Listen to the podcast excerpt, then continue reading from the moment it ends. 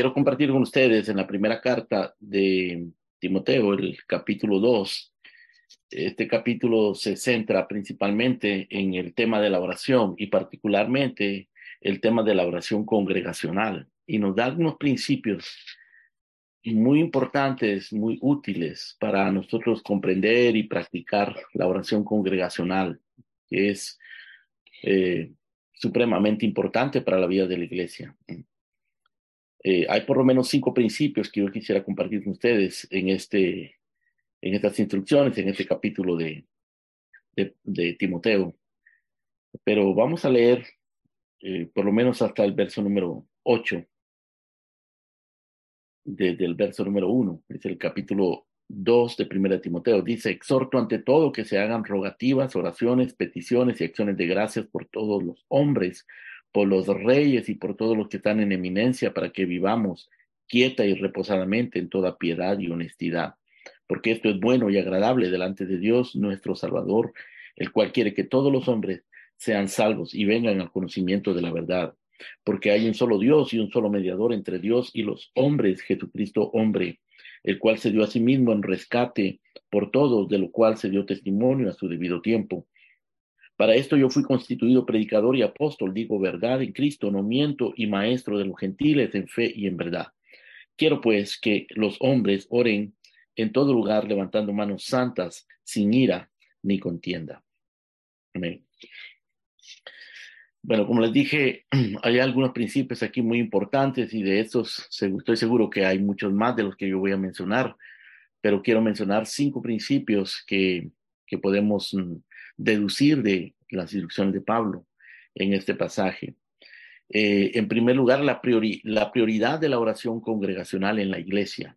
Pablo pone un énfasis muy especial cuando dice, exhorto ante todo que se hagan rogativas, oraciones, peticiones y acciones de gracias por todos los hombres. Esa frasecita, ante todo, y, esa pues actitud de, urgencia cuando le dice exhorto, ante todo, eh, pues pone de manifiesto la, la prioridad que Pablo le daba a la oración congregacional. Y eso lo encontramos nosotros eh, eh, pues a lo largo de todas las cartas de Pablo lo encontramos, por ejemplo, en el libro de los Hechos también. Los Hechos eh, comienzan con oración. La iglesia comenzó con oración, oración congregacional. Los apóstoles oraban juntos con, con las mujeres y con, con los hombres y los apóstoles. Y mientras oraban, el Espíritu Santo se derramó. Cuando estaban en, en crisis, como cuando detuvieron a, a Pedro y a Juan, la iglesia oraba. Eh, después de que ellos fueron liberados. Y, y así, en el capítulo 19, por ejemplo, también presenta a la iglesia, dice, la iglesia hacía sin cesar oración a Dios por él, refiriéndose a, a, a Pedro, ¿no? Que había sido capturado y acababan de matar a Esteban, pero la iglesia hacía sin cesar oración a Dios por él. No era un individuo, era la iglesia, la iglesia entera. Entonces Pablo está aquí eh, manifestando esa urgencia, esa necesidad, esa prioridad que la oración debe tener como eh, en el aspecto congregacional que la oración debe tener. Aparte de, de la importancia que la oración tiene en nuestra vida personal, privada, la oración tiene una importancia muy, muy grande, debe ser prioritaria en la vida de la congregación. Por eso es, es lamentable que las iglesias hoy estén abandonando la oración. Y una de las excusas de los pastores y de los líderes en las iglesias es que pues la gente no le gusta, que la gente no asiste, que son muy pocos los que llegan. Bueno, y toman eso como excusa para suspender el culto de oración, eh, yéndose en contra de la palabra, porque nosotros no, no vamos a tomar decisiones en la iglesia simplemente por, por cómo la gente se comporta o cómo la gente responde, sino que vamos a hacerlo por lo que el Señor dice. Y ya Él se hará cargo de quiénes van a responder, cuántos van a responder, si es necesario vamos a ser pocos, pero el Señor es fiel y el Señor va a inquietar y va a derramar un espíritu de oración sobre aquellos que entiendan la prioridad de la oración. Por eso es, a mí me provoca mucho gozo verlos a ustedes acá, hermanos, eh, respondiendo al llamado de la oración, verlos con sus hijos, verlos con sus familias, ver que responden de una manera positiva y gozosa al llamado de la oración congregacional. Bueno, eso es el primer principio que quiero mencionar, el principio de la, de la prioridad de la oración congregacional en la iglesia. Bueno, en segundo lugar, Pablo aquí también eh, nos da instrucciones de cómo debe ser esa oración. Él dice, exhorto ante todo que se hagan rogativas, oraciones, peticiones y acciones de gracias por todos los hombres. Y, luego agrega, por los reyes y por los que están, y por todos los que están en eminencia, en eminencia para que vivamos, eh, para que vivamos quieta y reposadamente en toda piedad y honestidad. Ustedes la extensión de la, de la oración en, en las instrucciones de Pablo. Él pide que oremos por todos los hombres.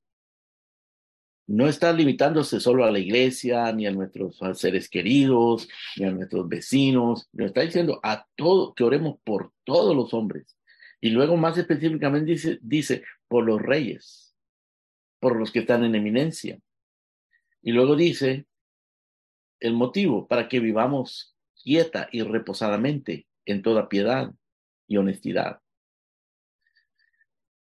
Especialmente esa, esa expresión por todos los hombres indica que la oración debe ser bien extensiva. Es decir, que nosotros debemos de que la oración sirva para todos los propósitos, sirve para para absolutamente toda circunstancia y que se debe extender a todas las necesidades, por lo menos las necesidades que nosotros conocemos o las que Dios en su providencia nos hace participantes de ellas, debemos de orar por absolutamente todo. Esto lo encontramos en el, eh, eh, Padre Nuestro, cuando el Señor dice que oremos por el pan, el pan nuestro de cada día, el pan nuestro de cada día, pues significa todas las necesidades que nosotros tenemos, las necesidades personales, necesidades familiares, necesidades humanas y, o las necesidades de otras personas alrededor nuestro. Por supuesto, cuando dice por todos los hombres, es imposible literalmente que nosotros oremos por todos los hombres, pero sí podemos orar por todos los hombres. Y aquí, por supuesto, incluye a las mujeres, ¿no? Eh, que oremos por todos los hombres que están eh, dentro del círculo de nuestra influencia, que en la providencia de Dios nosotros podemos alcanzar, nosotros conocemos, nosotros podemos eh, ayudar de alguna manera y podemos interceder por ellos. Que oremos por todos los hombres.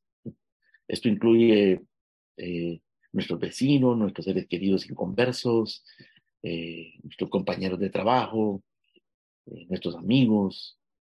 Debemos orar por todos los hombres. No podemos hacerlo por nombre, no podemos hacerlo individualmente, eh, particularmente, pero de alguna manera nosotros tenemos y podemos y debemos buscar orar por todos los hombres. Nosotros somos eh, sacerdotes, dice la escritura, somos reyes y sacerdotes. Y por esa razón nosotros debemos estar esparciendo oración y haciendo oración por todo aquello que Dios en su providencia pone a nuestro alcance, pone en nuestro conocimiento, de manera que nosotros podamos interceder, ser intercesores de todas esas necesidades por todas esas personas. Y, y, Pablo incluye específicamente a los reyes, dice, por los reyes y por todos los que están en eminencia. Lo cual es muy notable, hermanos, porque cuando Pablo, cuando Pablo escribió esta carta, los reyes y los que estaban en eminencia, en ese mismo momento eran perseguidores de la iglesia eran opresores, eran enemigos del, pueblo de Dios. Pero Pablo dice que oremos por los reyes y por los que están en eminencia. ¿Y cómo nosotros podemos orar por los reyes y por los que están en eminencia si son paganos, impíos, enemigos, adversarios, hostiles a la iglesia? Bueno, podemos orar que el Señor mueva sus corazones, porque dice la Biblia que el corazón, el, el, corazón del rey está en las manos del Señor y a donde quiera Él lo inclina. Es decir, aunque ellos en su intención, en su ideología y en sus propósitos, pues estén buscando algo en contra de, la iglesia, en contra del reino de Dios, nosotros debemos seguir orando para que el Señor los detenga, para que el Señor eh, incline su corazón hacia lo que es mm, justo. no, no vamos a esperar necesariamente que se conviertan, ¿no? Ni vamos a orar eh, por cosas impías y, y, opuestas a la verdad que ellos están proponiendo o imponiendo, pero vamos a orar para que, para que el Señor tenga misericordia de ellos, de nuestra nación, y que nos guarde. Bueno, de esto podemos aprender algo en, en el libro de eh, eh, Jeremías, capítulo 29. Jeremías, capítulo 29, si, si alguno lo quiere abrir conmigo. Eh, Jeremías escribió una carta a los, a los desterrados, a los que habían ido a, Babilonia. Y en esa carta, eh, en esa carta les dice lo siguiente, ya estando en Babilonia, capítulo 29, verso 4, así ha dicho Jehová de los ejércitos, Dios de Israel, a todos los de la cautividad que hice transportar de Jerusalén a Babilonia. Edificad casas, habitadlas, plantad huertos, comed del fruto de ellos, casaos, engendrad hijos e hijas, dad mujeres a vuestros hijos, dad maridos a vuestras hijas, para que tengan hijos e hijas y multiplicaos ahí y no disminuyáis y procurad la paz de la ciudad a la cual os hice transportar y rogad por ella a Jehová, porque en su paz tendréis vosotros paz. Entonces, hermanos, en el caso, aquí en Jeremías 29, en el caso de este, pues este episodio, en Jeremías 29, es el pueblo de Israel que fue llevado a la cautividad a Babilonia. Y Nabucodonosor, el rey impío, pagano, pues era el que estaba allí. Y, y, Jeremías les dice, procurad la paz de la ciudad, de esa ciudad pagana a la cual os hice transportar, y rogad por ella a Jehová, porque en su paz tendréis vosotros paz. es lo mismo que está diciendo Pablo en Timoteo, ¿no? Y es lo mismo que nosotros debemos de hacer, ya sea en Madrid, o en Miami, o en Nueva York, o en, Londres, o en cualquier lugar de esos lugares donde nosotros sabemos que la impiedad gobierna y los impíos gobiernan. Sin embargo, nosotros debemos orar. Así que ese es el segundo principio que Pablo está pidiendo primero que la oración debe ser prioritaria, que no debemos de abandonar la oración. Debemos de apreciar el valor, el poder, la importancia de la oración. Pero en segundo lugar, que esa oración debe ser, debe ser extensiva, debemos extenderla a, todos los aspectos de nuestra vida, incluyendo los reyes y los que están en eminencia, incluyendo los aspectos políticos que nos rodean. Es interesante, hermanos, que cuando uno lee en, en Daniel, eh, Daniel cuando hace la oración del capítulo 9, eh, él se encuentra todavía en la, en, la cautividad. Y, y entonces dice que está leyendo el libro de, de Jeremías. Y ahí encuentra él los años de los cuales Dios había hablado que iban a estar en, en la cautividad. Y entonces, capítulo 9 de Daniel, leemos que en el año primero de Darío, dice, hijo de Asuero, de la nación de los Medos, que vino a ser rey sobre el reino de los caldeos, en el año primero de su reinado, yo, Daniel, miré atentamente en los libros el número de los años que habló Jehová al profeta Jeremías que habían de cumplirse las desolaciones de Jerusalén en setenta años, y volví mi rostro a Dios el Señor, buscándole en oración y ruego, en ayuno, silicio y ceniza. Es decir, Daniel está leyendo a Jeremías y lee que está profetizado que van a ser 70 años de cautividad y mira el calendario y ve que se están cumpliendo los 70 años pero acá en el registro bíblico leemos que fue en el primer año de Darío, hijo de Asuero, de la nación de los Medos, que vino a ser rey sobre el reino de los caldeos. En el primer año de su reinado, dice, yo Daniel estaba haciendo esto.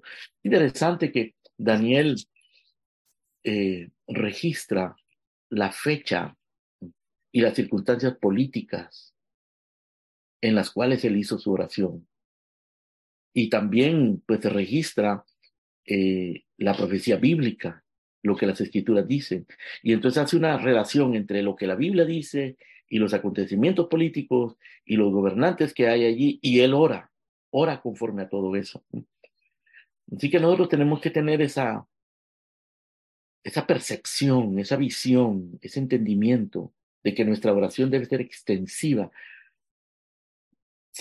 Pablo dice, oraciones, peticiones y acciones de gracias por todos los hombres, por los reyes, por los que están en eminencia. ¿Para qué? Para que vivamos quieta y reposadamente en toda piedad y honestidad. Eso es importante para la iglesia, hermano, que vivamos quieta y reposadamente en toda piedad y honestidad. Por supuesto, no siempre va a ser posible, va a haber momentos en que pues, se va a desatar la persecución, ya sea persecución social o persecución ideológica o persecución laboral o persecución física incluso. Y no vamos a poder vivir quietos y reposadamente. Pero el propósito general de Dios es que vivamos quietos y reposadamente. Ahora hay momentos en que no va a ser posible, pero debemos de seguir orando. Y nuestra oración debe ser extensiva, absolutamente todo, según lo que dice Pablo acá. Ahora, el tercer principio es que la oración aunque es extensiva a todos los aspectos de la vida, debe estar centrada en los propósitos redentores de Dios. La oración no es por el pan principalmente. La oración es principalmente por la gloria de Dios, por el reino de Dios, por la voluntad de Dios. Eso es lo que nos enseña el Padre nuestro, ¿no es cierto? El Padre nuestro dice, vosotros oraréis así. Padre nuestro que estás en los cielos, santificado sea tu nombre, venga tu reino, hágase tu voluntad. Entonces, en cuarto lugar, como cuarta petición, el pan nuestro. Es decir, aunque la oración es extensiva a todos los aspectos de la vida, pero debe estar enfocada principalmente a los propósitos redentores de Dios. Y por eso Pablo dice acá, eh, en el verso 4, el cual quiere que todos los hombres sean salvos y vengan al conocimiento de la verdad. Porque hay un solo Dios y un solo mediador entre Dios y los hombres, Jesucristo hombre, el cual se dio a sí mismo en rescate por todos, de lo cual se dio testimonio en su debido tiempo. Para esto yo fui constituido predicador y apóstol y maestro de los gentiles en fe y en verdad. O sea, Pablo está mostrando acá, hermanos, que aunque la oración debe ser extensiva a todos los aspectos de la vida, pero su enfoque central es en los propósitos redentores de Dios. La razón por la que Dios nos manda orar, porque la oración es prioritaria en la iglesia, la razón por la que debemos de orar por los reyes, los que están en eminencia y por todos los hombres y todas las demás necesidades, es para que los propósitos redentores de Dios se cumplan porque Él quiere, dice, que todos los hombres sean salvos y vengan al conocimiento de la verdad. Por supuesto, nosotros como buenos calvinistas, hermano, entendemos que todos los hombres no se refiere que la salvación es universalista, ¿no? Nosotros entendemos que todos los hombres no significa que todos los hombres se van a salvar, ni quiere decir que Dios pretende que todos los hombres se salven y que al final va a fracasar, no. Todos los hombres, en este caso, significa toda clase de hombres en el mundo y significa particularmente particularmente todos los hombres que han de ser salvos, todos los elegidos de Dios. Es decir, todos los que tienen que ser salvos. Dios eh, está dando, dando tiempo y está usando todos los medios y los recursos y a nosotros nos está usando nuestras oraciones y nuestra predicación, nuestro testimonio, para que todos los hombres que tienen que ser salvos sean salvos y vengan al conocimiento de la verdad. Pablo dice, porque hay un solo Dios y un mediador entre Dios y los hombres, Jesucristo hombre. O sea, el, el, el centro de nuestro mensaje es Cristo, Jesucristo, Jesucristo hombre, eh, el Hijo de Dios encarnado, el cual se dio en rescate por todos, por todos los elegidos, ¿no? De lo cual se dio testimonio a su debido tiempo. Pero esto, esto está conectado a la oración, ¿no? Estamos conectados a lo que estamos hablando, ¿no? Pablo está diciendo que la oración es prioritaria. Exhorto ante todo que se hagan rogativas, oraciones, peticiones y acciones de gracias. Mm. La prioridad de la oración, la extensión de la oración por todos los hombres y por los que están en eminencia, por los reyes, para que vivamos quieta y reposadamente en toda piedad y honestidad, para que nuestra familia tenga tranquilidad, podamos trabajar, criar a nuestros hijos, eh, eh, establecernos y eh, establecer iglesias, levantar iglesias, fundar nuestras familias, si, es posible, si, si, si en la providencia de Dios eso ya no es posible por causa de, lo que sea, un caos político, caos social, o guerras, o desastres, o lo que sea, pues, eso está en las manos de Dios, pero nosotros debemos de buscar eso, buscar vivir quieta y reposadamente en toda piedad y honestidad. O sea, la oración prioritaria, extensiva, pero siempre enfocada a los propósitos redentores de Dios. La oración, hermano, no es eh, una, una estrategia para mejor vivir, una, un medio para lograr resolver nuestros problemas, no es simplemente un, un recurso de, consuelo personal, aunque Dios usa la oración para todas esas cosas, pero principalmente la oración es para los propósitos los redentores de Dios, para que el nombre de Dios sea glorificado, para que el reino de Dios venga, para que se haga su voluntad. Eso debemos tener claro, hermano, en nuestro entendimiento. Y Pablo lo ejemplifica, porque en todas las oraciones que Pablo eh, expresa, ¿no? En sus cartas, muchas de ellas las hace desde la cárcel y él nunca pide que oren para que, para, para que, los, para que salga de la cárcel o, o que no lo torturen o que no sufra. Él siempre pide que Dios le abra puertas para la palabra, que lo libre de los hombres perversos y malos que se oponen a la verdad. Dios, él pide que, que hable con denuedo la palabra como la debe hablar. Eh, que la palabra del Señor corra y sea glorificada. Ese tipo de peticiones son las que Pablo hace que nosotros crezcamos en espíritu, que entendamos la esperanza a la que hemos sido llamados, que, que la superminente grandeza del poder se manifieste en nosotros. Ese tipo de cosas pide Pablo, todas relacionadas y enfocadas al reino de Dios. Ok, así que la oración de la iglesia debe estar centrada siempre en los propósitos redentores de Dios.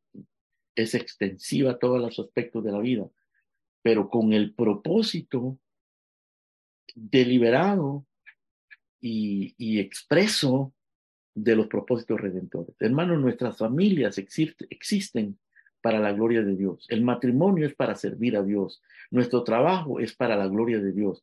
Nuestra, nuestros bienes, nuestra salud, nuestros dones, absolutamente todo es para la gloria de Dios. Y debemos pedir ser prósperos, establecernos plenamente, formar buenas familias, eh, vivir vidas productivas, pero todo para la gloria de Dios. No es, no es por nosotros, es por, por la gloria de Dios, por el reino de Dios, por la voluntad de Dios. Y claro, todas las demás cosas serán añadidas, dice el Señor, si buscamos primeramente el reino de Dios y su justicia. Muy bien, la otra cosa que quiero señalar acerca de, de la oración acá es que todo esto es bueno y es agradable delante de los ojos del Señor. Aquí lo dice en el verso 3. Esto es bueno y agradable delante de Dios nuestro Salvador. Es bueno y agradable que nosotros oremos, hermano, por nuestras necesidades, las necesidades de los demás. Es agradable ante el Señor que nosotros queramos vivir vidas reposadas y honestas en piedad, que oremos por nuestras autoridades, que oremos por todos los hombres, que nosotros perseveremos en la oración. Es bueno, por supuesto, sobre todo, que nosotros entendamos que cada aspecto de nuestra vida debe estar enfocado en los propósitos redentores de Dios, en Cristo Jesús. Somos luz en la tierra, somos, eh, somos eh, nosotros testigos en esta tierra. Él nos llamó para que demos testimonio, para que nosotros hablemos de aquel que nos llamó de las tinieblas a la luz, a su luz admirable. Así que esto es agradable delante de Dios. A Dios le agrada la comunión con su pueblo. Eh, hay un pasaje muy hermoso en el libro de Cantar o Cantares donde el esposo le dice a la esposa em, eh, que le encanta ver su, oír su voz, hazme oír tu voz, porque dulce es tu voz, dice el esposo. Eh, él, él, él, espera que nosotros nos manifestemos a Él. Él le agrada la comunión con nosotros, hermano. Él, es, él quiere tener comunión con nosotros, no por nosotros, sino porque nosotros somos fruto de la obra de aquel que verdaderamente agrada a Dios, a nuestro, nuestro Señor Jesucristo. Así que esto es bueno y agradable delante de, de Dios nuestro Salvador. Y, y en último lugar, lo único, lo último quiero mencionar, hermanos, es que esta oración, este tipo de oraciones, este concepto de la oración, eh, requiere hombres piadosos. Requiere hombres piadosos. Pablo dice en el verso 8, quiero pues que los hombres oren en todo lugar levantando manos santas sin ira ni contienda. Levantando manos santas no quiere decir que nosotros debemos levantar las manos cuando estamos orando. No es ese el, el sentido de lo que Pablo está diciendo. Lo que quiere decir es que nuestras manos deben ser inocentes. Quiere decir que nosotros debemos de vivir una vida piadosa, una vida íntegra. La oración requiere hombres piadosos, requiere hombres íntegros que puedan levantar sus manos con buena conciencia, en piedad. Eh, por eso Pablo dice, quiero pues que los hombres oren en todo lugar levantando manos santas, sin ira ni contienda. Así que estos son los cinco principios que, pues, que le quise mencionar de esta oración. La prioridad de la oración en la iglesia. Exhorto ante todo, dice Pablo, que sean oraciones. La, la, extensión de la oración a todos los aspectos de la vida, a todos los hombres, a los reyes, a los que tengan eminencia, para que vivamos quieta y reposadamente en toda piedad y honestidad. Eh, y, y centrar la oración en los propósitos redentores de Dios. No convertir la oración en simplemente un recurso para el mejor vivir, un recurso para la resolución de problemas, un recurso para nuestro consuelo personal, sino entender que la oración, hermano, es parte de, de nuestro de nuestro equipo de batalla, digámoslo así. En el libro de Efesios capítulo 6, cuando Pablo habla de la armadura de Dios, él concluye la descripción de la armadura de Dios diciendo que nosotros debemos de orar en todo tiempo. Así lo concluye Pablo. Eh, dice, orando en todo tiempo, con toda de oración y súplica en el Espíritu, y velando en ello, con toda perseverancia y súplica por todos los santos. Es decir, después de hablar de la armadura de Dios, de, de la verdad, de la justicia, del evangelio, de, del escudo de la fe, de la espada del espíritu, el yelmo de la salvación, Pablo dice, bueno, hagan todo esto, pero orando en todo tiempo, con toda oración, con toda súplica, en el espíritu, velando en ello, con toda perseverancia, por todos los santos. Y luego agrega, y por mí, a fin de que al abrir mi boca me sea la palabra para dar a, conocer con denuedo el misterio del Evangelio, por el cual soy embajador en cadenas, que con denuedo hable de él, como debo hablar. Noten ustedes, hermanos, ese énfasis apostólico en el propósito redentor de Dios, en que el Evangelio siga siendo expandido. El Evangelio, hermanos, requiere oraciones, muchas oraciones, mucha oración personal, mucha oración congregacional, requiere también vidas estables, hogares estables, gobiernos estables. Aunque si Dios tiene otro propósito, bueno, Él también es capaz de llevar adelante ese evangelio en medio de la inestabilidad de los gobiernos y de las naciones y aún de nuestras familias. Es capaz de hacerlo. Pero el, propósito general de Dios es que sea en medio de la estabilidad que nosotros logremos eso y que que estemos centrados en, la redención. Esto es agradable al Señor. Agradamos al Señor. Es, el, mundo no aprecia, hermanos, estas, estas reuniones. Los cultos de oración eh, son algo que cuando los paganos, los impíos, los incrédulos lo contemplan, les parece una cosa eh, pues desagradable, indeseable, probablemente absurda, burda, no, no entienden. ¿Por qué nosotros amamos la oración? ¿Por qué nosotros perseveramos en la oración? ¿Por qué nos reunimos a una reunión que para ellos es tan aburrida, tan sin sentido, pero es, es agradable delante de Dios? Y a los verdaderos piadosos nos llena de gozo esa comunión. E, es la comunión de los santos. La comunión de los santos es, es comunión con Dios, comunión con Cristo, comunión con el Espíritu Santo y comunión unos con otros. Y, y no hay, hermanos, eh, un momento más eh, representativo de esa comunión que la oración. El Señor dice, donde están dos o tres congregados en mi nombre, ahí estoy yo en medio de ellos. El Salmo 133 dice, mirad cuán bueno y cuán delicioso es habitar los hermanos juntos en armonía. Es como, como el, el rocío, dice, que desciende del monte Hermón, llega hasta el monte de Sión.